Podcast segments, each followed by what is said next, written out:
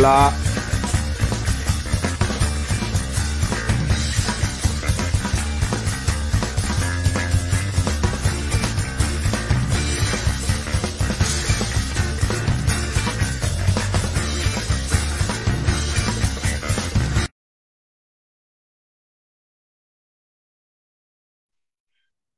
Hola, hola, hola, hola.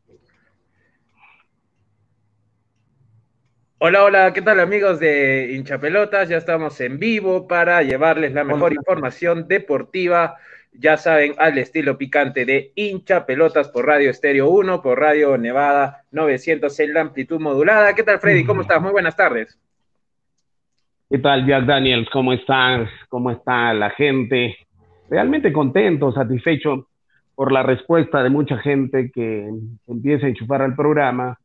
Programa la única característica que tiene es la que no tienen otros programas, ¿no? Es un programa auténtico porque hemos llevado la esquina, hemos llevado el bar, hemos llevado la oficina, hemos llevado esos momentos de descanso en los cuales se encuentra no solamente hombres, sino también mujeres para hablar de lo que nos gusta al fútbol, del fútbol, y simplemente sin dar palabras, con un estilo auténtico, cada quien lo suyo, y creo que eso ha gustado mucho. Cuento Jack Daniels que Verona le viene ganando al Inter por un gol a cero y Fernando Pacheco, Fernando Pacheco, jugador de Cristal, ya tiene en su palmarés el primer título en Brasil. Le reventó el arco al arquero brasileño previa conversación, ¿no? eso es satisfactorio, ¿por qué? Porque es tiempo de decirle adiós a, Reina, a Rui Díaz, ¿no? Es tiempo, creo yo, y hace rato Fernando Pacheco se ha ganado con creces, creo yo, un llamado a la selección nacional peruana.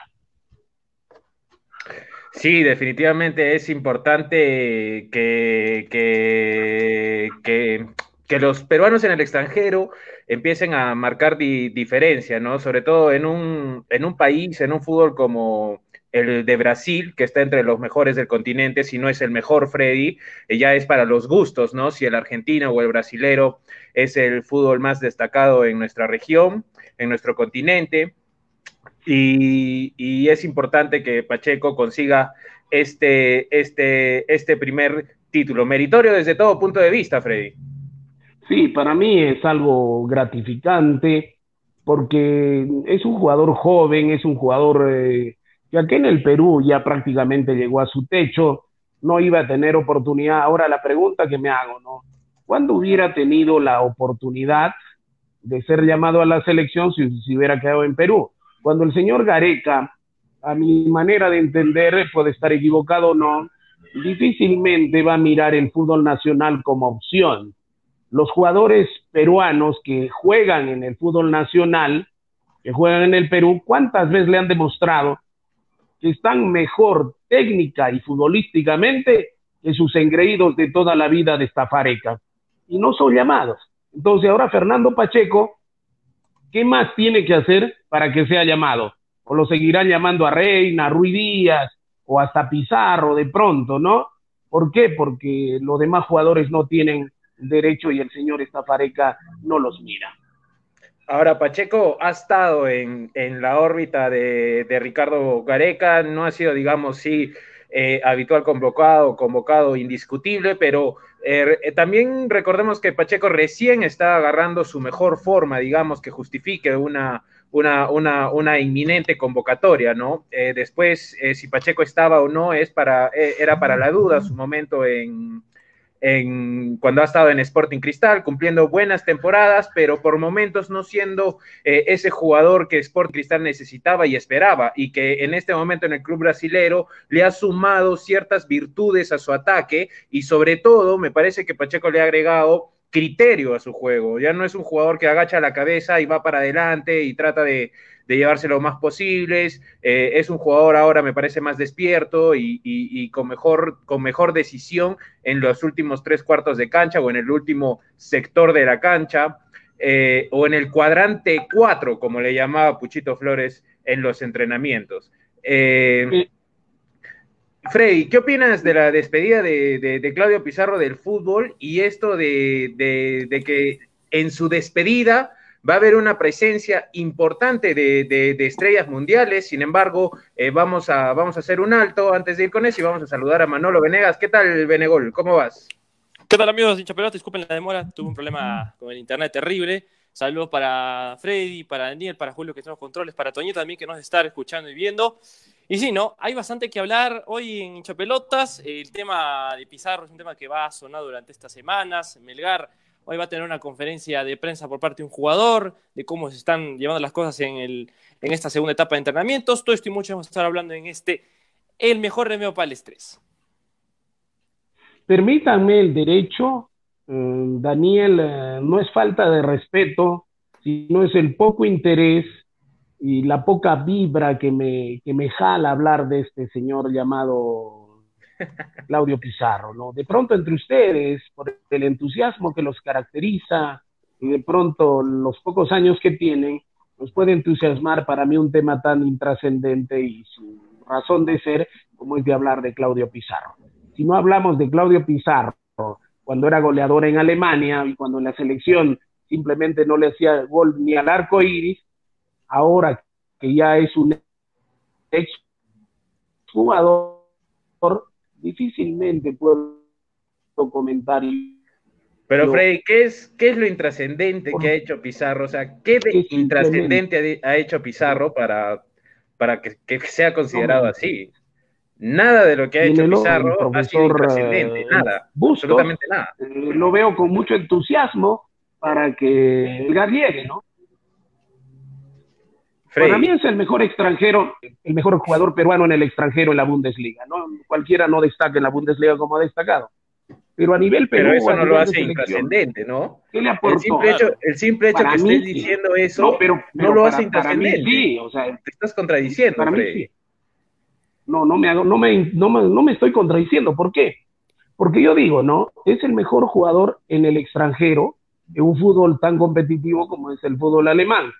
Pero a nivel de representación peruana, cuando se puso la camiseta nacional, simplemente le pesó tanto que hizo hasta a veces el ridículo, ¿no es cierto? Y eso es prueba de la burla y de las cosas que, le hacen. Claudio, los programas, hizo, los, programas eh, en los programas faranduleros, ¿no? Entonces, ¿qué? ¿Porque la gente se le ocurrió? Claudio, Claudio Pizarro no, no fracasó solo, o sea, no es que Claudio Pizarro se fue al, fracaso solo. El fútbol es un deporte colectivo, con, con premios individuales sí, pero el fútbol es un deporte colectivo.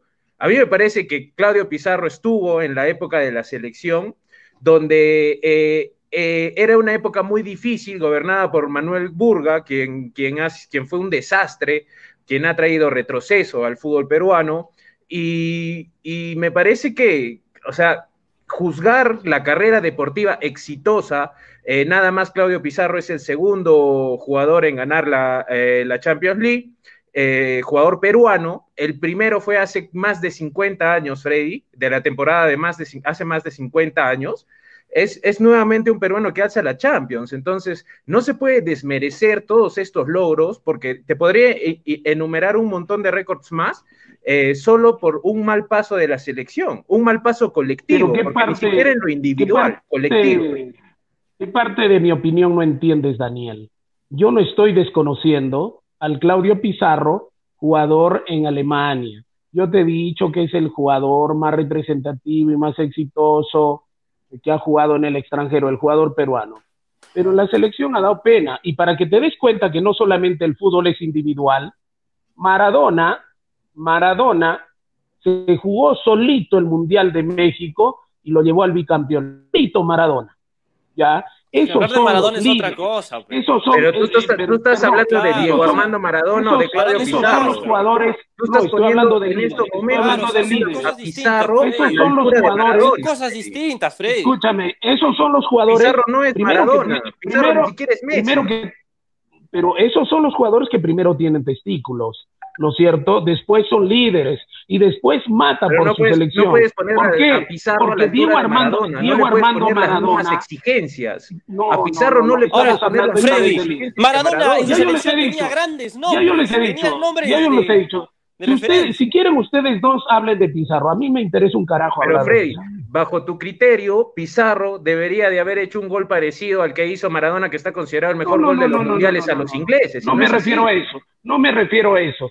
Debió haber hecho algo decente en la selección. Es decir, haberse roto el alma por la selección y no haber hecho el ridículo que ha hecho. Solamente a eso me refiero. Por eso la comparación. Lógicamente, lógicamente, eh, Pizarro está años luz, pues, años luz de acá al sol de Maradona. Solamente se trata de comparar el, el, don de líder que debe tener y en el fútbol, en el fútbol también uno destaca, se pone el equipo al hombro. Para eso hay líderes, ¿no es cierto? Y te estoy demostrando. Pelé también en, el 70. Pero, si, vas a, hablar de líderes, si vas a hablar de líderes, el peor ejemplo es Maradona bajo ese mismo contexto. el peor ejemplo es Maradona. No, no, no, no, no. Yo estoy hablando que Maradona se ganó solito el campeonato mundial de México. No, solito. no, no, estás hablando de líderes. Solito se ganó. Solito se ganó. tenía en el entonces, 86? entonces para mí, discutan ustedes, repito, a mí me interesa un carajo hablar de Claudio Pizarro. Los dejo en el tema y si quieren también conversan o polemizan, con los, con los eh, oyentes y los televidentes. De, a mí no me interesa. Bueno, fue, lo, fue, fue la opinión de Freddy Ahora vamos a escuchar a, Man, a Benegol a ver qué va a decir, qué, con qué nos va a sorprender Venegas. Vamos. No, a ver, lo que, la trayectoria de Claudio Pizarro creo que tiene dos mundos distintos, ¿no? Uno lo que hizo en la selección y el otro que hizo en Europa, donde se ha sido catalogado como uno de los goleadores americanos más remembrantes de la Bundesliga, el segundo goleador extranjero, porque ya lo pasó Lewandowski. Entonces, son aspectos que Pizarro lo hacen tener como una leyenda para nuestro balompié nacional. Y hay que decirlo sin miedo, va a ser una leyenda, porque van a pasar los años, van a pasar los años, y no vamos a tener un jugador de esa categoría que ha podido conquistar diversos torneos internacionales, como la Champions, eh, la, Bundesliga. Si no me equivoco, hasta un Mundial de Clubes eh, conquistó el bombardero de Los Andes. y es por eso que no vamos a tener un jugador de esa trayectoria para los próximos, te puedo decir, 20 o 30 años. Y me atrevo a decirlo porque si vemos la camada que está llegando, no está dando esa talla o ese nivel que puede haber ofrecido Claudio Pizarro en Alemania. Ahora, si no vamos al tema de la selección, la selección es un tema que también eh, se basa también por el aspecto técnico que tenía a su alrededor Pizarro, ¿no? Pizarro es un, jugador que, si bien es cierto, logró 20 goles en el comando blanquirrojo, pero de alguna otra forma el aspecto técnico no le ayudaba a Pizarro. Si en Alemania, ya lo conversamos eso, Daniel, ¿no? Si en Alemania Pizarro era un hombre que paraba en el área, paraba en el área porque tenía gente que lo alimentaba, tenía un equipo sólido que podía tanto defender y atacar, en la selección era lo diferente. Era diferente porque Pizarro tenía que ir a recuperar las pelotas, tenía que ir a, pelear algo, cuando al final no estaba acostumbrado a eso. Pizarro no es un, no es un delantero de roce, no es el típico 9 que te enfrenta, te empuja, te choca, no. Pizarro es un jugador de área, es un jugador, ¿cómo se le puede decir eso? Es un cazador de goles. Y Pizarro no, no, no encajaba por en la selección porque tenías nombres que de verdad no, no, no te ayudaban al fútbol, no te ayudaban a tener ese dinamismo que posiblemente pudo haber marcado en aquellas eliminatorias con Tori, con Uribe, con Maturana, y es por eso que se, divide, ¿no? E, el, aspecto Pizarro selección con el aspecto Pizarro Bundesliga. Y es, y es cierto, ¿no? O sea, Pizarro algunas veces ha demostrado ser un pedante y me queda a mí la imagen que tuvo en el partido con Uruguay que se retiró en camilla, el penal fallado contra Argentina para Brasil 2014, cuando despotricó contra los jugadores, contra los jugadores de su selección después del partido contra Bolivia en esa misma eliminatoria. Entonces, son cosas que de ahí Pizarro no, no, no andaba bien en la selección porque además había un amor tóxico, ¿no? Era un amor tóxico donde quizá el cumplimiento que tenía él con el equipo en el que estaba en Alemania, con el, con el comando blanquirrojo, pues era súper diferente, era súper distinto. Y además me voy a seguir refiriendo a la capacidad técnica que tenía, tanto en los equipos que ha pasado en el país bávaro como lo ha pasado aquí en, Perú. O sea, son cosas que difieren a lo que Pizarro es. Pero eso sí, me queda, no me queda la menor duda de que Pizarro es una leyenda del fútbol peruano y no vamos a encontrar a alguien como él de aquí a unos años. Tú tienes el dato cuándo eh, fue el, eh, cuándo fue el quién fue el jugador peruano y cuándo fue el jugador peruano que ganó la Champions. Es un, es uno que jugó en el Milan, si no me equivoco. Sí, el, primero. es uno en el Milan. Fue Víctor Benítez en 1963, jugador que jugó en Sporting Cristal, jugó en Boca Juniors y además Víctor Benítez también ostenta y tiene eh, el título, el récord de ser el único peruano que marcó en un Boca River, por ejemplo, en el clásico. Víctor Benítez lo hizo, fue el, es el único jugador peruano que lo ha hecho, y luego pasó a Europa, y ahí ganó la primera, la primera Champions mm. League siendo jugador del Milan en 1963. Pizarro la volvió a ganar después de 57 años. Pues es, de ninguna manera puede ser este, irrelevante, ¿no? Lo que, lo que, lo que, Pizarro, lo que Pizarro ha conseguido. Freddy, ¿algo más sobre el tema o ya lo, lo, dejamos ahí para que no estés enojado? El tema, el tema es claro, Manolo lo ha expuesto, el ridículo que ha hecho Pizarro en, la selección. En todo caso, acuérdense del escándalo del golf, ¿eh? acuérdense. Ya, Pero Pizarro, y, Pizarro y, lo, y lo máximo, por eso, me pides, me pides que opine, dame uno, dame unos minutitos, Daniel. No me, interesa, no me, interesa ahora. En este tema polemizar contigo, en otros te interesa, sí. En este tema tan cojudo, tan absurdo como es hablar de Pizarro, eh, no me interesa polemizar contigo. Solamente exponer mis ideas, no mi planteamiento, que sigue siendo el mismo. Eh, es más, eh, para vestir la, la camiseta de la selección, te necesita tener amor por la camiseta, te necesita tener amor por el Perú, te necesita eh, sentir eh, que somos cholos, que somos mestizos, que somos trinchudos, que no tenemos barba, que somos patarrajada, esos somos los peruanos, ¿no? Es un mestizaje tremendo. Y Claudio Pizarro, con sus formas y sus andares, nos demostró que en el Perú todavía existen las clases sociales. Y cuando uno viste una, una camiseta de la selección nacional, está el muchacho del, de la última esquina de barrio, Farfán, eh, todos los jugadores que tenían que pagar cuánto, de, cuántos micros tenían que, eh, que, pagar, incluso los llevaba su mamá, no, no, no teniendo que desayunar, no teniendo que almorzar, porque querían vestir la nacional, porque querían, tenían amor al fútbol. El señor Pizarro nació en cuna de oro y no se la reclamo, no se la reclamo, pero en todo caso es mi sentir efectivamente él destacó en el fútbol alemán, que le hagan pues en, el, en Alemania todos los homenajes que quieran. Yo les hago la pregunta y se la suelto y se la suelta a todo el mundo. ¿Realmente Pizarro merece que le hagamos un homenaje en el Perú? ¿Cuál es su palmarés? O sea, ¿qué hizo? Por la selección nacional. ¿Qué hizo en el Perú para que se merezca un homenaje? Ya, mira, yo, yo, te respondo, estoy, estoy contigo parcialmente. En Alemania se le debe hacer definitivamente y se le va a hacer, de hecho, y va a ser todo un homenaje espectacular. Aquí en Perú, como país, no lo considero. Eh, de repente algo, una ceremonia, o sea, eh, hablo en el ámbito fútbol, ¿ah? porque puede ser condecorado y todo lo que quieran, como, no sé, excelencia deportiva, embajador deportivo, lo que, lo que quieran, pero en el ámbito fútbol creo que no, pero Alianza Lima sí.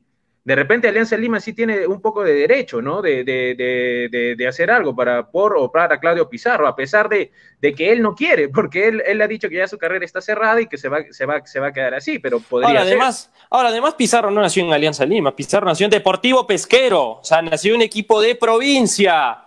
Atentos con eso. Claro, no estamos hablando de que, si bien es cierto, emigró de Alianza para Verde Bremen, pero futbolísticamente Pizarro nació en el Deportivo Pesquero. O sea, futbolísticamente Pizarro nació en un equipo de provincia. Y eso es lo que también nosotros nos debería sentir ese halago de que un jugador con la trascendencia de Pizarro nació en provincia, futbolísticamente hablando. Ahora, tendríamos que ponernos a pensar, ¿no? Qué triste es el papel. Yo no sé cuándo van a dejar ese papel los hinchas de Alianza Lima. El papel tan ridículo que están haciendo, mendigando, porque ellos pedían que Claudio Pizarro cuelgue los chimpunes en Alianza Lima y qué sé yo. ¿Y por qué no lo hizo? Ahora ya no lo quieren. Dios mío, por favor. En los peruanos debemos empezar a tener dignidad. debemos empezar a tener que las cosas no las merecemos, no las mendigamos. Si el señor Pizarro ha querido terminar su carrera en Alemania, además está decirlo, le dio la espalda también a la hinchada que tanto lo quería. Y ahora no se dice que Alianza Lima y Universitario son los clubes más populares del Perú, le dio la espalda supuestamente al 50% más uno de la hinchada futbolística peruana. Ese es Claudio Pizarro. Y encima de eso, habría que hacerle un homenaje, un reconocimiento. Pero es que eso no ha pasado. Habría ponerse su foto en el Estadio Nacional, qué sé yo. No sé. Pero es que Claudio no ha rechazado ningún homenaje, lo único que ha rechazado es venir a Perú a jugar por Alianza porque ya se retiró y está en todo su derecho de, de, de, retirar. Pero era el sueño cantado de todos los hinchas de Alianza Lima, del Club Alianza Lima, que se lo habían dicho en N veces. Está bien, pero si, la vida, si en la vida los sueños se hicieran realidad, yo estaría en el Real Madrid jugando en vez de Cristiano Ronaldo en este momento. está bien, pero a lo que yo voy, Daniel, a lo que yo voy, Daniel, es a la sensibilidad que no muestra en este momento Pizarro. Yo pienso que yo también estoy en la, en la afición. Pizarro más atención le pone a sus caballos que a mucha gente que le pide que se ponga la camiseta de Alianza Lima, ¿no? Entonces, en esa, en, esa, disyuntiva, siquiera por humanidad, ¿no? Sí, señores, yo soy peruano, me voy a venir, hagamos, hagamos un partido entre Alianza y Universitario, medio tiempo Alianza, medio tiempo Universitario, no, pero no porque yo quiera vestir la camiseta de los dos, sino supuestamente en los dos clubes más representativos del Perú está ahí, perfecto, damos un juego. Pero ya vino. Claro, ha jugado varias veces en las tardes blanquiazules. Pero, pero, pero, este es un momento especial, Daniel, entiéndase. Y por eso te digo, estamos, estamos perdiendo el tiempo, estamos, estamos gastando saliva. Y mira, y tan es así la, la posición, primero estoy de acuerdo con esta fareca, ¿no? Que no lo llamó para el Mundial porque él sabe sabía que no se lo es Lo único que y no de acuerdo, la, y no sentía, sí, sí, y no, se, y no sentía la rojiblanca. En eso sí estoy de acuerdo con esta fareca. Por eso no lo llamó. y él se retira, y él se retira, y él se retira del, del fútbol con esta espina clavada que le debe doler a el alma porque no fue no fue al mundial de, de Rusia. Ya. No por fue eso de pronto su resentimiento mostrado, ¿no? No fue el Mundial de Rusia Pizarro porque en ese momento, futbolísticamente hablando, en esa posición Ruiz estaba mejor que Claudio. Por favor, no jodas. o sea, o sea con, con, las manos, Manolo, con las manos amarradas y con muletas, Claudio Pizarro es más que Ruiz Díaz. Pero para Gareca, pero Freddy. Pizarro, la única razón por la que Pizarro no fue es porque no lo merecía. no quiso llevarlo y punto. Exacto. Gareca no, Gareca no quiso, no, no, no, lo merecía. Porque Ruiz Díaz ni nada por el estilo, Manolo, ubícate. Pero futbolísticamente hablando no lo merecía. En eso, en eso sí Freddy tiene razón. En eso Freddy tiene razón. Futbolísticamente no lo merecía. Y, y, por los antecedentes tampoco lo merecía. Entonces, eh, si, si, se le llevaba, si se le llevaba al mundial, era más un tema por nombre que por merecimiento. Era un tema político. Eso sí era un tema político, era un tema de favor, ¿no? Ahora, a mí, si me parece que Pizarro hizo falta en el mundial, por supuesto que hizo falta. Pero no creo que hubiese estado a la altura de la exigencia que te dio Dinamarca, que te dio Francia, no sea.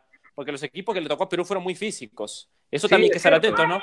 Muchos hablan, ¿no? De que por qué Pizarro no jugó contra Dinamarca, que hubiese ganado la posición, hubiese estado bien en las pelotas paradas. No, o sea, Dinamarca y Francia fueron equipos, Manolo, al igual que Australia, Manolo, fueron equipos físicamente mucho mejor que Perú. Manolo, el partido, el partido, la clasificación a la otra ronda, no lo pierde Cueva. Ejemplo, no te cojudeces. No lo pierde Cueva. Quien lo pierde es el señor Estafareca porque se murió de miedo en el primer partido. ¿Qué morirse de Si él ponía toda, la carne al asador. Porque en todo caso es mi posición, en todo caso es mi posición. Si el señor Gareca jugaba su partido como en el segundo partido, yo pienso que la cosa hubiera cambiado. El señor Gareca, se, esta Fareca se murió de miedo, fue allá a especular y qué sé yo. Quien lo pierde en, la clasificación con Dinamarca no es Cueva, es, el señor Estafareca. Es mi posición también. Es que Freddy, claro, es que Ahora, pero también Cueva, Cueva, Cueva pudo hacer que salga bien el plan de Gareca. ahora, también yo estoy, yo, yo, Freddy tiene, eh, para mí, para mí, para mi pensamiento, para mi forma de ver el fútbol, tiene algo de, algo de razón también. O sea, Gareca eh, cometió un error en aquel, en aquel, en aquel primer partido. O sea, debió ir, debió ir con todo, como dice, como, como dice Freddy, pero no, no, no es que no le salió bien, en rendimiento le salió bien. Lo que pasó fue que los jugadores al momento de determinar, porque al final los jugadores son los de, que determinan el partido, finalmente, el técnico puede hacer muchas cosas, pero el jugador es el que determina finalmente eh, el resultado del fútbol, eh, no lo hicieron, ¿no? Entonces, por eso es que, que, que, salió que salió mal la idea. Pero eso ya es, ya es muy atrás, ya es muy atrás, muchachos. Y hay, ¿Qué tal, qué tal Daniel, Daniel, ¿qué tal si leemos las redes sociales que están interesantísimas? hay otra polémica ahí, también. Manolo, bueno, tú, lees la de la mano. A ver, a ver Manolo. recién, voy, a entrar, recién voy a entrar al Facebook. O te vas a, o te vas a malograr. ¿Te has hecho las uñitas, me dice el día de hoy? Claro, me ha arreglado pero siempre, Freddy. Ah, me gusta ver bien. Toma claro. Mira, acá está. Te vas a ver con, te vas a ver con el cuate. Hasta que te conocí. Lo está esperando que se conecte. Oh, eh, a ver, sí, vamos a empezar a leer los comentarios. A ver si está. Internet está lentísimo, de verdad. Está, está más lento que. Lo agarramos frío a Manolo Venegas, pero en todo caso, después de leer los comentarios, vamos a ir con, lo, con un ratito chiquitito con lo de Deportivo Binacional y nos vamos a meter de lleno. Ya tengo comentarios, ¿ah? Porque hay noticias. Vamos con los comentarios. Mariano Muñoz, ¿a qué llegan los dormilones? Entre más tarde, peor. Mariano Muñoz, ayer dijo en la web del fútbol que prácticamente la selección no le pasaban la pelota. Edwin Osvaldo Taca, Claudio Pizarro, quieran o no es el jugador peruano más exitoso, no solo en la Bundesliga, sino en el fútbol mundial. Pablo Escobar, ¿dónde está el pollo con complejo de pavo? Kif Guamaní, Claudio Pizarro fue el cabecilla del escándalo en Hotel El Golf. Exitoso solo fue en Alemania, que en Perú se recordó como un pecho frío. Juan Carlos Wilca, saludo. Claudio, te amo y corazoncitos. Wilber Vidal, señores, y el señor Arenas, como otros periodistas de no tiene los cojones para decir lo que representa realmente, y representa Pizarro para muchos, pero no intrascendente, pecho frío, no entiendo, mal ejemplo la selección y quiere defender diciendo lo que es el máximo, pues no será para él, será para su familia. Bueno, no entiendo lo que he dicho, un entrego de palabras. David Lejaro Young, Pizarro en la selección siempre fue un pecho frío, nunca fue en la selección, era un mediocre más. Eh, Maní, leyenda, leyenda fue el Cholo Sotil. Anthony Pari, Pizarro era el más argollero de la selección, ¿o no? Hacía lo que quería, quienes se convocaba, qué partidos quería jugar, hasta los cambios decidía. Allá en Alemania se hizo un nombre más que aquí en Perucito no es nada. Fernando Muñoz, Pizarro es una leyenda en Alemania, pero si está rodeado de 10 paquetes más y por una selección disciplinados, pues es obvio el desenlace. Saludos, Madolín. A ver, más comentarios. No sé, eh, José Luis Apaza, no sé por qué floremos un jugador como Pacheco, si solo ha metido un gol de penal, a comparación de Pizarro, ha sido un buen jugador y profesional y es peruano. Marco Escobedo Gareca no lo llamó porque en ese momento habían otras opciones viables para que jueguen. Claro, a ver, eh, hablemos de Melgar, dice Mariano Muñoz. Ya hablamos de Melgar. Marco Escobedo Rudíaz hasta no justifica que esté en la selección. Le está haciendo la pelea reina. Farid Riega Pizarro no era para ese equipo. No es un jugador con toque. Solo un empujador de pelotas. Ahí está. Bien. Ya les hemos dado el gusto a la, a la gente, ¿no? Ahora, si se trata de leyendas, bueno, hablamos fue de Sotil, de Cubillas, hablamos de Cueto, hablamos de Velázquez, ¿no? Hablamos de pero, pero todos los jugadores que estás mencionando eran una generación, eran un claro. ese era un equipazo. ¿Sabes, qué, ¿Sabes qué, Daniel? ¿Sabes qué, Daniel? Nos hemos quedado en, la, en, las, en México 70, nos hemos quedado en España 82. Es más, previo, previo a esa gira donde le ganamos casi a todo el mundo, en esta gira, esa selección debió llegar muy lejos después hicimos el ridículo en España. Simplemente de ahí la aparición de grandes jugadores, no sé, aparte de Guerrero, Farfán ahí nomás, después, ¿qué más apareció para la selección nacional? Estoy hablando, ¿ah? no estoy hablando jugadores de clubes. Entonces, ¿de qué estamos hablando, no? Si se trata de leyendas, justamente tendríamos que hablar. Es que no tenemos más, efectivamente. Todavía me acuerdo, todavía me acuerdo de Meléndez, todavía me acuerdo de Nicolás Fuentes, el mejor lateral, el mejor lateral izquierdo que vi en mi vida. Claro, todos eran una, una, tendríamos, tendríamos, pero... es que, es que jugadores de esa talla no, no, han, no han vuelto a aparecer. ¿Por qué? Porque la Copa Perú está hasta las ¿no es cierto? Pero eh, por eso. Invierte, invierte poco en jugadores. ¿Por qué? Porque eh, somos riquísimos en técnica, pero también somos riquísimos nosotros en sinvergüenzura, en pendejada, en que nos gusta la noche y qué sé yo. Y mientras no vuelva a venir un Jorge Luis Pinto, no vuelva, no vuelva a venir jugadores como, bueno, felizmente ha venido Salas, que al jugador peruano le pongan disciplina, sepan que es un profesional y mientras dure su carrera futbolística, que es muy corta, tiene que dedicarse efectivamente a sacrificarse, a sacrificar la familia, a sacrificar la parte personal y dedicarse a su profesión que es el fútbol, jamás volveremos a, ver estrellas rutilantes, por ejemplo. Parece mentira, ¿no es cierto? Pero Gareca en este momento no tiene el reemplazo de, Guerrero. No hay el reemplazo de, de Yotun. No, no tenemos reemplazo. No tenemos reemplazo. ¿Y cuántos años viene trabajando el señor Estafareca? Ya, y será eso no depende de Gareca, Freddy, eso depende de las posible, menores. Es jefe, es, jefe, de la unidad técnica, por favor. Pero de la selección mayor. De una vez, el, el, el jefe de, la selección técnica de menores es, era Daniel Lamet, era Daniel Lamet. Pero por favor, Daniel, Daniel no, no estoy mezclando. Simplemente Freddy Cano piensa que el director técnico de la selección mayor, como se manejan los clubes que triunfan, las selecciones que triunfan, es el jefe mayor de la unidad técnica y todos deben jugar al ritmo y estrategia cómo se juega la selección mayor. ¿Por, qué? Porque no puede ser posible. No, va y los entrena. Gareca no da la charla técnica. Gareca no supervisa no, no, trata, por ejemplo. No se trata de charla técnica, Daniel. Se trata una unidad de criterio cómo debe jugar las, las selecciones de un país. ¿Por qué? Porque la selección, desde la selección sub-17 nutre a la sub-20, la sub-20 a la sub-22 sub y ahí a la selección nacional, como se juega en Uruguay, en Brasil, en Argentina, en, Holanda, en Alemania. ¿Hasta cuándo no vamos a copiar lo bueno? Copiamos lo malo, traemos el reggaetón, ¿no es cierto? Copiamos lo malo, lo horroroso, pero, eh, pero no copiamos lo bueno. En todo caso, para mí, parece mentira ya que todavía sigan justificando el trabajo de Gareca, cuando ya está, me parece, cuatro años, cinco años, creo que va a estar siendo el rey del mambo en el Perú y todavía no saque el reemplazante de, de, Pizarro, de Pizarro, perdón, el reemplazante de, de Guerrero, el reemplazante de Yotun. O sea, ¿Cómo vamos a ir a jugar, a, Gareca, en la, a Gareca no le pagan para encontrar el representante de, de, Guerrero. A Gareca le pagan para que clasifique al Mundial y clasificó, para que llegue lo más lejos en la Copa América y llegó a la final.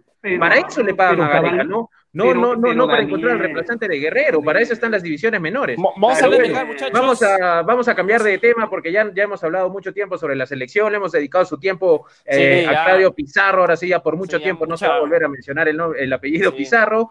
Y vamos, eh, me indica la producción encabezada por Julio Fernández, el pollo, que tenemos que comentar acerca de lo que ha sido eh, las declaraciones del técnico de Binacional, brevemente, nomás, ojo, porque vamos a ir con Fútbol Club Melgar inmediatamente después.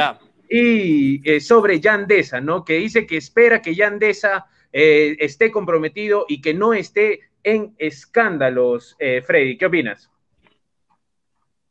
Bueno, ¿cómo decirte, no? Decirte lo de lo de este jugador es como decirle que la cabra no tire al monte, ¿no? Decirle que que vayamos a a una discoteca y no bailemos y no tomemos un trago, ¿no? Entonces, para mí me parece esto contraproducente, ¿no? No sé, ha demostrado hasta el cansancio este jugador que tiene un ratón y 15 gatos en la cabeza. Extraordinario jugador, una técnica increíble. Pero desgraciadamente este jugador tendría que tener no un psicólogo, un psiquiatra al lado. Y si no le ponen un psiquiatra al lado, simplemente lo único que va a llevar es problemas a su club. ¿Cuánto tiempo va a durar? Yo estoy de una bronca terrible, me cae realmente mal Yandesa, porque Yandesa debió venir a Melgar. Y no lo digo para que juegue pelota, sino para haberla visto a Yosmari, Yosmeri Toledo, ¿no es cierto? En eso sí estoy totalmente de acuerdo. Le una bronca terrible a Yandesa. Por lo demás, pienso que como está la cosa y al ritmo que va, más va a estar va a ser la carnecita de Magali que la idea futbolística que tiene este excelente jugador como es Yandesa. A ver, para hacer el tema de Yandesa, eh, tengo por entendido que no puede jugar la Libertadores, porque el pase recién se daría, o para que se oficialice el pase y pueda jugar en Binacional en el torneo continental, sería que Binacional pase a octavos de final y ahí recién pueda jugar para el equipo de Juliaca. Pero mientras tanto todavía continúe la fase de grupos, eh, Viandesa no va a poder jugar este importante torneo. Sí, no va a poder jugar este torneo internacional. Ahora, eh, Viandesa, bueno, vamos a ver lo que puede ocurrir en Juliaca.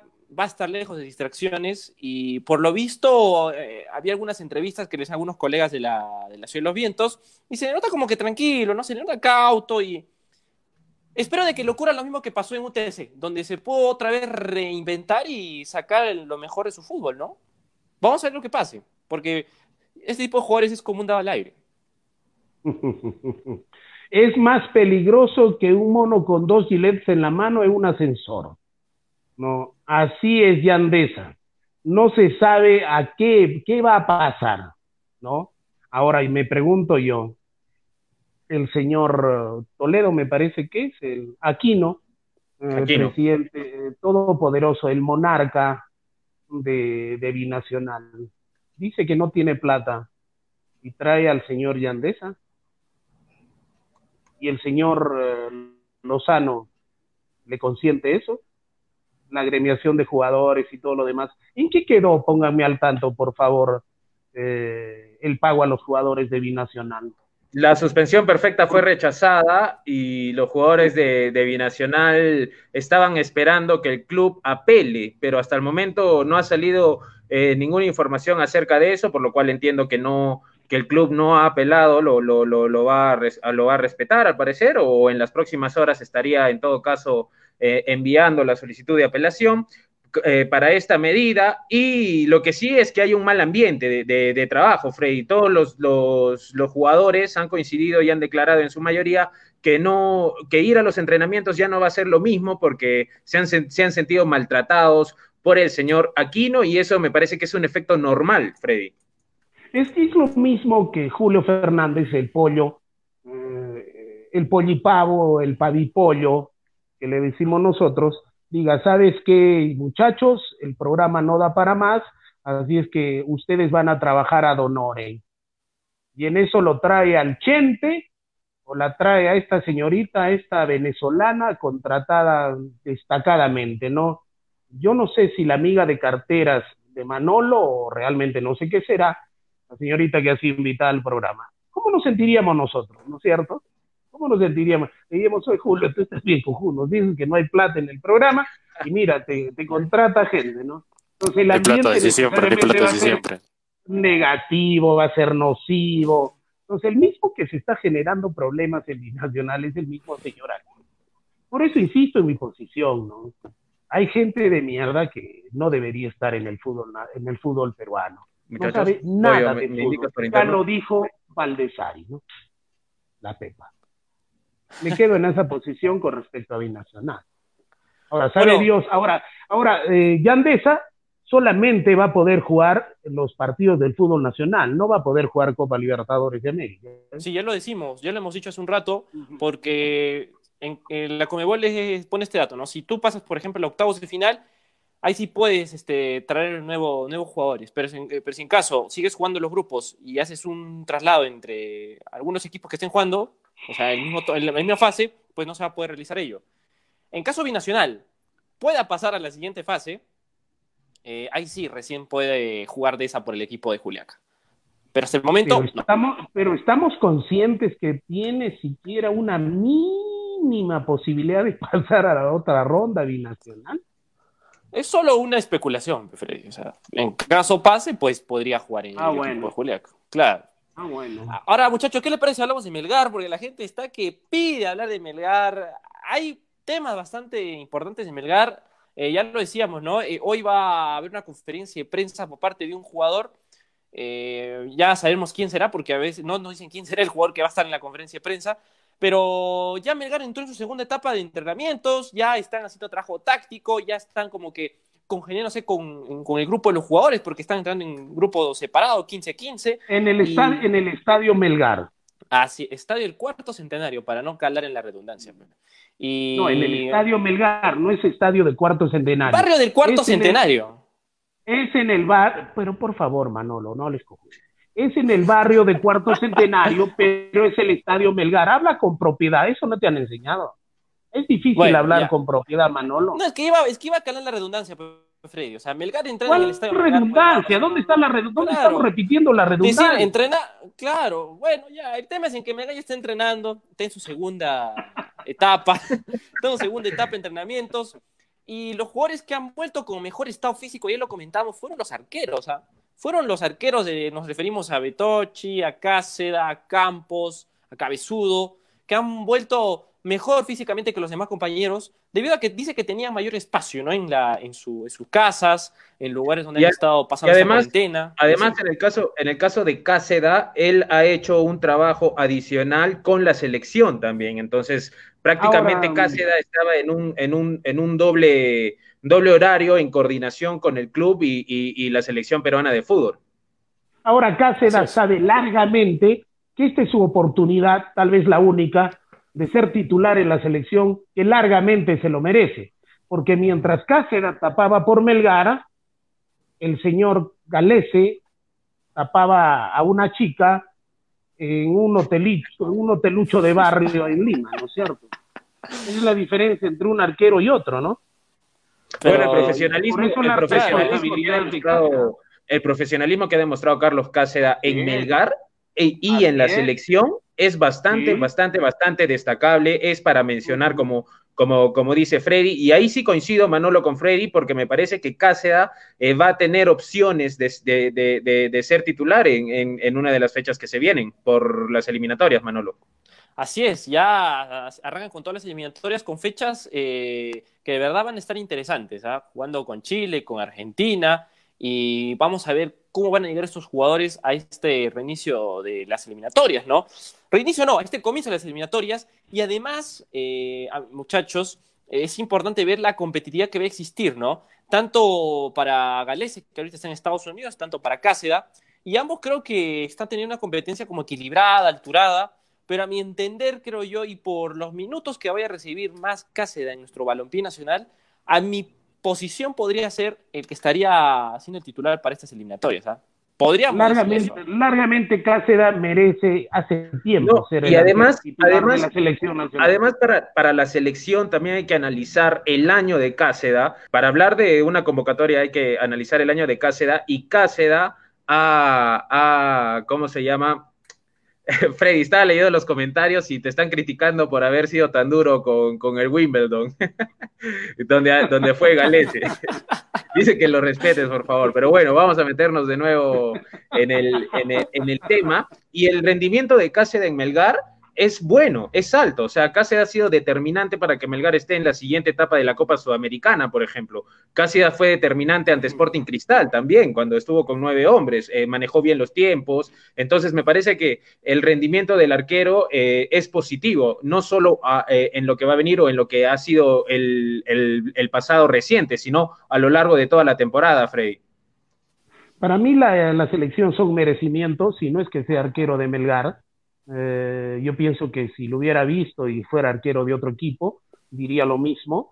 Las veces que lo he visto a Cáceres, lo he visto con su señor esposo y con su señor con sus, con su niña, las he visto. En otro momento no lo he visto a, a Cáceres, aparte de los entrenamientos y parando con su esposa, muy tranquilo, con su niña. Entonces, para mí, ese es el prototipo del jugador que debe vestir la camiseta nacional. Ese debe y, ser. Y, Freddy, yo fuera entrenador, para mí no habría dudas, porque mientras parece... uno esté uno telucho de barrio sacándole la vuelta a su esposa, el otro es un ser indisciplinado, es un ser que demuestre en el campo de juego lo que debe ser, porque insisto también en mi posición. Los jugadores que visten la camiseta nacional, sobre todo para los niños, son ejemplos. Y en este momento, ni, Galese, ni Zambrano, son, ni Farfán son ejemplos para, y ese es, un mérito. de la selección. Lo que decías acerca del, puesto del arquero y lo que representa el puesto del arquero, y Cáceres lo representa bien en el profesionalismo, eh, podríamos darle el mérito ahí sí a Melgar, porque Melgar los últimos años no se ha equivocado trayendo al arquero. Eh, Diego Penny fue profesional, eh, estuvo en un Ferreira. Daniel Ferreira, cuando nadie lo quería, Ferreira fue un buen arquero en, Melgar, fue determinante también en Fútbol Club Melgar. Me jugó la final. Daniel, el Pato Álvarez. Claro, pero Lima venía en un papel más, más, más para ser suplente que para ser titular. Melgar, los Algo últimos, tenía. Lima puede Melgar los últimos, Melgar los últimos 20, Melgar los últimos 20 años, Butrón, también, eh, también eh, ¿cómo, ¿cómo se llama el arquero de la U? Carvalho. Carvalho. Carvalho, también, ah, mira, efectivamente, bien lo que resalta Daniel, y para acoplar que Melgar no se viene equivocando en dos puestos fundamentales, por eso Melgar en este momento es uno de los eh, clubes grandes del fútbol peruano. ¿Por qué? Porque hay que recordar que ha hecho en los últimos cinco o seis años, ¿no? También nos equivocado en el tema de traer delanteros, ¿no?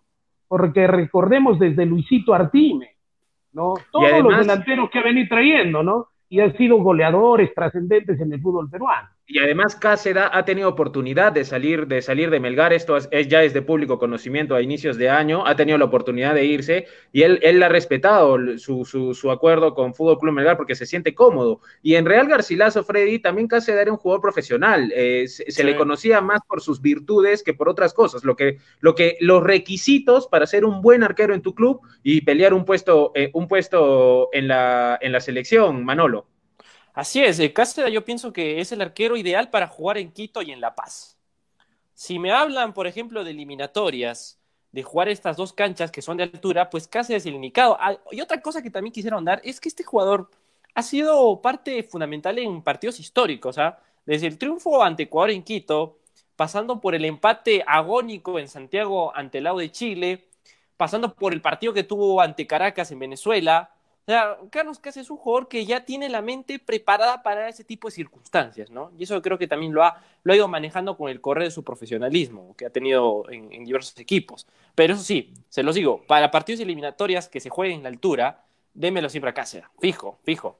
Vamos con redes sociales, vamos, con redes sociales, Toño, perdón, uh, Dani y Manolo, porque yo solamente les hago una pregunta, ¿no? De pronto todavía no han pasado por ese sinsabor ustedes muchachos, pero yo sí lo pasé. Hay gente que piensa que una traición se olvida. No, una traición jamás se olvida. El hecho que ya no te duela no quiere decir que lo olvides. A ver, lee los comentarios eh, que tan fácilmente dicen la traición se olvida. Dios mío. Va, Manolo, eh, lee los comentarios y volvemos con la actualidad de Fútbol Club Melgar. Ya, a ver, eh, a ver, vamos a ver desde dónde nos quedamos. Ya, la Copa Libertadores se jugaría en Uruguay, no se sabe todavía, Víctor Perochena, Takeshi Zárate y Andrés solo contratado por la Liga Pandemia, Eduardo Fernández Ávila, lo que ha dicho Daniel de Gareca y que no es de su trabajo buscar un reemplazo de Guerrero es una barbaridad. David Gerardo John, binacional desciende y desaparece del fútbol, eso ya está cantado. Takeshi Zárate, pero Freddy Lozano, ¿qué sabe de las reglas base? Lozano es un mercachifle. Takeshi Zárate, ay mamita, lo que escucho, ya lo quieren ver descendía binacional sin jugar esta pandemia. Pablo Escobar, por ese tipo de clubes el fútbol peruano no tiene un nivel importante para competir a nivel internacional. Freddy Cano, te invitamos al programa Takeshi TV. Eh, Takeshi Zárate, pásame tu número. Te están pidiendo, Freddy, tu número, Takeshi Zárate. Juan Carlos Wilca, el Wimbledon es un hotelucho de barrio. Víctor Perochena, es tío Freddy, no olvida. Cáceres, orgullo crema. Eh, Eduardo Fernández, más respeto con el Wimbledon, tío Freddy. César Cancino, rojinegro soy. Pablo Escobar, saludos a la Daniel, saludos a la Lili. ¿Cuándo vuelve de vuelta al barrio? Víctor Perochena, la mujer de Galeza, ya olvidó la traición y Freddy no olvida. David wow. Gerardo la mejor decisión de Cáceres es irse a la U. Ahí se ha crecido como persona y futbolista. Juan Carlos Will, que ese Frey no sabe nada. Si Cáceres seguiría en la U, le sacaría todos sus escándalos. Takeshi Zárate, señor Daniel, Penny no es arquero. Señor, puede tener la talla todo el like, pero se le ve torpe y tiene miedo para ir a la choque. Víctor Perochenas en Noticias 2018, ¿cómo se pica el pollo? José Luis Ávila, el único error de Melgar en estos últimos años ha sido traer a Estafacela. Ah, concuerdo, creo con él. ¿ah? John Inga, no saben que cualquier jugador que juegue en un equipo de provincia y destaque nunca va a llegar a la selección. Obritas y Gareca deciden eso. Un ejemplo es que el Pato Álvarez fue campeón con Melgar y ni siquiera lo llamó como tercer arquero y ahora que está en Cristal recién lo convoca y hay muchos buenos jugadores que no los llaman, dice John Inga. Bien, minuto 51 de la hora 3 ya. Qué bueno es eh, que la gente nos lleve en el programa, ¿no es cierto? Pero yo insisto en mi posición. Una traición no se olvida. Una traición te deja de doler, pero jamás se olvida, ¿no? Hay que perdonar, Freddy. No, yo perdono. ¿Sabes qué es perdonar? Perdonar es eh, ya dar la posibilidad, darte tú primero la posibilidad de sentirte bien, porque uno no perdona a la otra persona. Porque primero tú tienes que sentirte bien para perdonar. y asumir una responsabilidad. Ese es el perdón, porque al final olvidar es recordar sin dolor, pero jamás olvida, ¿cierto? Bueno, le estoy hablando de cosas que tú, ustedes no saben, chicos, pero sí Manolo ya ha vivido la penosa experiencia esa. ¿Sí o no, Manolo? ¿La maldita todavía la recuerdas o no? Nunca lo olvidarás. Le bloqueé la red, le, bloqueé, le bloqueé ah, la red. lo que dice en la red. Claro. Se, le bloqueé y punto. Claro, se le bloqueé y punto. En fin, sigamos hablando ah. de fútbol, de lo que nos gusta. Bueno, eh, lo, lo, que me gusta de Melgar es que hay tranquilidad, definitivamente, y la tranquilidad primero en la parte técnica, porque debe haber, debe haber eh, simplemente una unidad, una unidad entre todos los que componen eh, el equipo de Melgar, es decir, desde Jader hasta el último jugador, hasta el último miembro del equipo como es el utilero, el auxiliar o qué sé yo. Y ahí vemos que la parte administrativa camina, la parte logística camina, la parte técnica camina. Por lo tanto, los jugadores se están dedicando a lo único que tiene que dedicarse a hacer y el comando técnico igual a plantear la táctica, a desarrollar en el campo de juego. Y eso es lo bonito que está pasando en Melgar. Hay buena, hay buena idea, hay buena camaradería, se está trabajando. El profesor Bustos les ha metido en la cabeza y, y ese es el pensamiento. Y es lo que me gusta de Bustos, ¿no? Yo voy a Lima a campeonar porque él cree en sus jugadores. Nosotros creemos en Bustos desde que lo fuimos el primer programa que dijo que Busto sería una buena idea, ¿no es cierto? Entonces, es lo bueno que en este momento también está viviendo en Melgar, pese, pese a la pandemia, ¿no? Entonces, eso es lo bueno, eso es lo bonito y hay que decirle a la, a la afición y a la hinchada que Melgar está trabajando tranquilo, Melgar está pensando en el fútbol, Melgar está pensando que en Lima va a tener una excelente opción de ir a pelear el campeonato y los puntos, porque en todo caso Melgar no va a tener la responsabilidad ni la obligación que sí la va a tener Cristal, que sí la va a tener Alianza y que sí la va a tener Universitario de campeonar, porque así se jueguen los partidos sin hinchada. ¿Interviene la prensa o no? Tenemos gente de prensa, colegas de prensa, que no se pone la camiseta de Alianza de Universitario de Cristal, pero se le nota legua los pavos, los gallinas y los monitores que son, o no. Entonces la prensa va a jugar su partido a través de redes sociales y todo se va a jugar con presión. Principalmente los tres llamados grandes del fútbol peruano son los que más presión van a tener, porque ellos sí están en la obligación de campeonar. Una, porque la inversión, la desesperación de llenar sus arcas, porque están vacías. Dos, que van a jugar en, en su terreno. Y tres, tienen efectivamente los jugadores, creo yo, como para reclamar un campeonato. ¿Y qué es lo que pasa si no lo hacen? Entonces, ¿quién va a tener la presión? Ellos. Entonces, Melgar, la presión, la presión está en, Y, Nacional, los demás Eso es cierto.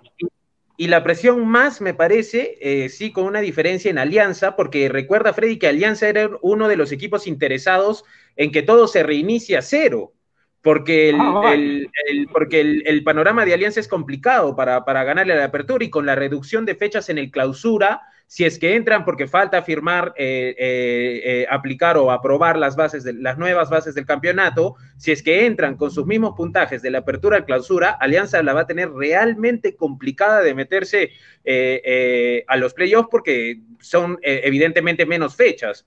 Entonces, ahí sí estoy totalmente de acuerdo contigo y en lo de Melgar también, porque si uno escucha las conferencias de prensa del equipo de Rojinegro, que al parecer están volviendo a ser martes y jueves, como habitualmente era en un escenario normal, antes, antes de la pandemia, Melgar declaraba martes y jueves, al parecer lo mismo es este, eh, vía web. Eh, el discurso de los jugadores y el discurso inicial eh, de Carlos Bustos en las primeras conferencias que se dieron es el mismo. Melgar va, a pelear el, campeonato, Pellerano destacó el grupo, incluso las, las palabras de Pellerano fueron hasta emocionantes o conmovedores, como le quieren decir, porque dijo, cuando a mí me llama, cuando la, directiva me, llamó, me dijo que el equipo iba a pelear el campeonato, iba a pelear por ingresar a la siguiente eh, fase de la Sudamericana. Yo no sabía mucho de Melgar llegué a Arequipa y me di cuenta que no me mintieron. Entonces, hay un convencimiento desde la interna sobre lo que puede eh, conseguir el equipo. Y eso sí me parece destacable e importante, como lo mencionas. Freddy, Manolo, ¿qué opinas? Bueno, Melgar tiene con qué. Tiene con qué para enfrentar este campeonato del año 2020. Tuvo un inicio muy auspicioso. Nos dejó con las ganas de seguir viendo ese fútbol que no mostró solo en, lugares de altura, porque hay que recordar que el campeonato para Melgar inició jugando únicamente en altura.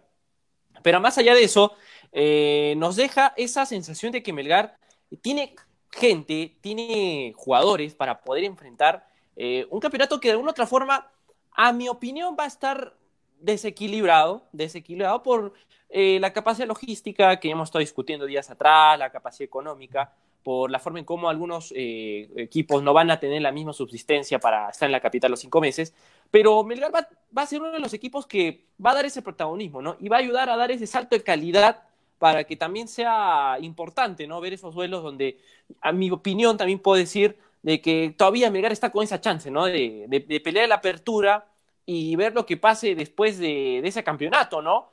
Ahora, sobre todo con, con, el ataque, con un equipo que prácticamente ha ganado química, eso es importante. La química entre Otoniel Arce y Joel Sánchez es súper importante aclarar, porque esa química ha hecho de que en este inicio de, la temporada haya de que Melgar pueda sumar más puntos y pueda también eh, asegurar una clasificación para la siguiente ronda de Copa Sudamericana. Y hablando también, ojo con la Copa Sudamericana también, hay que decirlo, Melgar eh, va a enfrentar una Copa Sudamericana y también va a ser duro. Va a ser duro, si vienen rivales complicados, pero yo pienso que con el profe Bustos las cosas están yendo por un buen camino y está dando la tranquilidad necesaria para poder enfrentar este reinicio de dos campeonatos que para Melgar eh, yo lo veo con buenos ojos y vamos a ver lo que pueda pasar para eh, ver el éxito ¿no? de este equipo que tiene con qué y tiene para poder eh, terminar el año 2020 de una buena forma. Sí, hablabas, de la, hablabas de, la, importancia de Otoniel Arce y de Joel Sánchez, y justo en el análisis de hace unas semanas que hice de Fútbol Club Melgar, hay una estadística sobre ellos que encontré que es realmente contundente y que describe por qué cuando uno de los dos no está eh, Melgar, Melgar, Melgar se resiente, se resiente demasiado, ¿no? Mira, eh, Melgar ha marcado nueve goles en esta temporada, ¿ya? ¿Sabes entre cuántos goles son en, han participado Arce y Sánchez? Han participado, ojo, ¿ah? o asistiendo o marcando, o asistiendo o marcando. De los nueve goles, ¿sabes cuántos goles han participado Arce o Sánchez? En ocho. ¿Cuántos? ocho en ocho, goles. 90% de, de, la, de, la, capacidad del, promedio ofensivo de Melgar recae en dos apellidos. Y eso es lo que yo sustentaba, por eso eh, eh, de paso invito a la gente a que sigan Daniel Arenas Deportes, ahí sí eh, subo este tipo de informaciones, etcétera. Y, y es importante porque Melgar cuando salió campeón, y si uno analiza los últimos campeones, no solo el delantero marca, sino los que lo rodean también, el que va por fuera por derecha, el que va por izquierda. Para poner de ejemplo el Melgar del 2015, entre Cachete Cueste y Omar Fernández habían más de 10 goles en cada uno. Entonces, eh, no solo recaía en uno o en dos. Entonces, me parece que eh, eso denota que los demás, Amoroso, que tiene problemas de cara al gol en velocidad y, encarador, es muy bueno, pero de cara al gol me parece que tiene, que tiene problemas, debe levantar su, su, su, efectividad, este Freddy.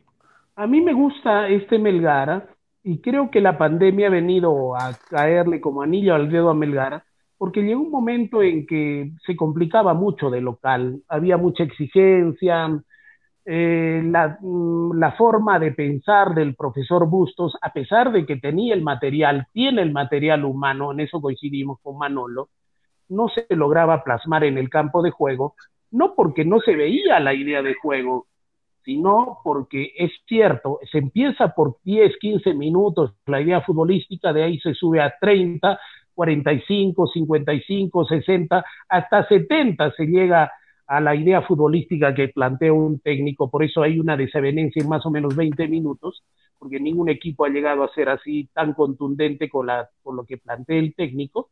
Entonces, Melgar se reencontró, eh, se tranquilizó, se serenó, porque Melgar tenía mucha presión. Y lo otro que también es positivo en esta nueva etapa, porque es una nueva etapa, hay una línea antes de la pandemia y después de la pandemia, que ahora hay mucha camaradería, hay mucho encuentro, hay mucha unidad, hay mucho compromiso. ¿Por qué? Porque la dirigencia les ha dado todo el apoyo, la dirigencia los hace trabajar tranquilo, la dirigencia les paga sus sueldos, el profesor se tiene que dedicar a lo suyo, los jugadores a lo suyo, y esa, y esa parte hace que justamente todo el equipo camine con el compromiso de sí, vamos todos. Eso es lo, para mí lo más importante que ganó Melgar ahora. Que Melgar, desde, desde el 2014, 2015, es un equipo que sale a proponer, sale a proponer cuando juega de local y cuando juega de visitante, principalmente cuando va a Lima, hace excelentes partidos. Y el profesor Bustos, desde que estaba en San Martín, me encanta su idea de juego, y a los llamados equipos grandes les he hecho partidazos con un equipo más o menos como el que tenía San Martín. Es la fe y la creencia que tenemos que Melgar tranquilamente es uno de los equipos que va a pelear el título del, fútbol nacional. ¿eh? Sí, eh, para responderle a Juan Guillén que me pregunta, creo que Arias y Ávila también marcaron. Sí, Arias marcó, pero con pase de Arce eh, para el 2-0 de Melgar en Binacional. Por eso digo, Arce y Sánchez o asistieron o marcaron en ocho de los nueve de los nueve golpes, realmente impresionante. La única que no ni, ni dieron pase, ni, ni, asistieron, ni marcaron, fue en el 4-0 de Melgar con un desborde de, Johnny Vidales y centro para el gol de Irben Daniel, Todos los demás Daniel, tuvieron participación. Daniel, si te das cuenta, eh, ambos tienen una misma virtud o dos mismas virtudes, que es la asistencia y el gol. Arce se criticaba mucho al principio porque se hablaba que era un delantero más asistidor o más jalador de marca, pero también fue determinante para que ayude a Joel Sánchez a definir y viceversa. Joel Sánchez eh, tenía gol, pero también ayudaba a asistir ahora, ahora, ahora no podemos olvidar Manolo, no podemos olvidar Manolo el excelente aporte que le pone Amoroso, ¿eh? no podemos olvidar. No, de hecho, a mí Amoroso es un extraordinario, extraordinario jugador desequilibrante. Amoroso necesita marcar más goles porque demasiado. Está bien, tiene que marcar más goles. Pero Amoroso tiene un buen recorrido. Tendríamos que sumar, claro, tendríamos que sumar recorrido Amoroso 10 puntos. Que es, que es desequilibrante, es, es, un jugador que también hace buenos centros, para mí me gusta muchísimo, Vidales también, y ambos, si se trabajaría en la definición, no estarían en Melgar en este momento, ¿no? ¿Por qué? Porque son excelentes desbordadores, hacen un trajín, marcan, desbordan, hacen buenos centros. Me parece excelente los dos, pero deberían trabajar en la definición, ¿no? El desgaste físico de, Amoroso, el despliegue físico para ocupar espacios en el ida y vuelta, es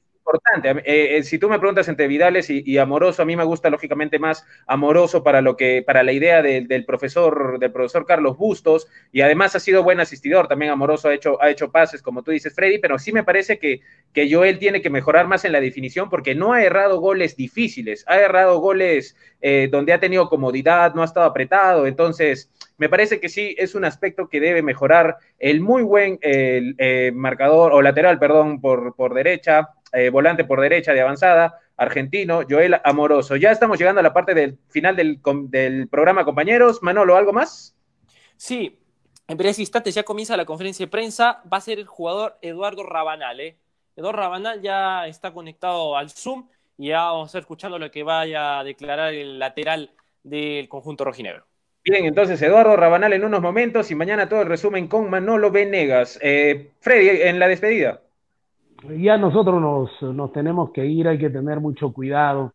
Un desorden terrible en Arequipa, ya llegamos a los mil contagiados, eh, 765, 965 diarios, 24 muertos, que por favor les pido que se cuiden, chicos, aunque Manolo no debe tener problemas, porque el porcentaje de muertes más está en el lado de los hombres que en el lado de las mujeres, en todo caso, tenemos que tratarlo eso con mucha tranquilidad. La pandemia, Tú también es población vulnerable, no Freddy. No toca ni a hombres ni a mujeres, te, te ataca a ti, Manolo. Así es que, con mucho cuidado.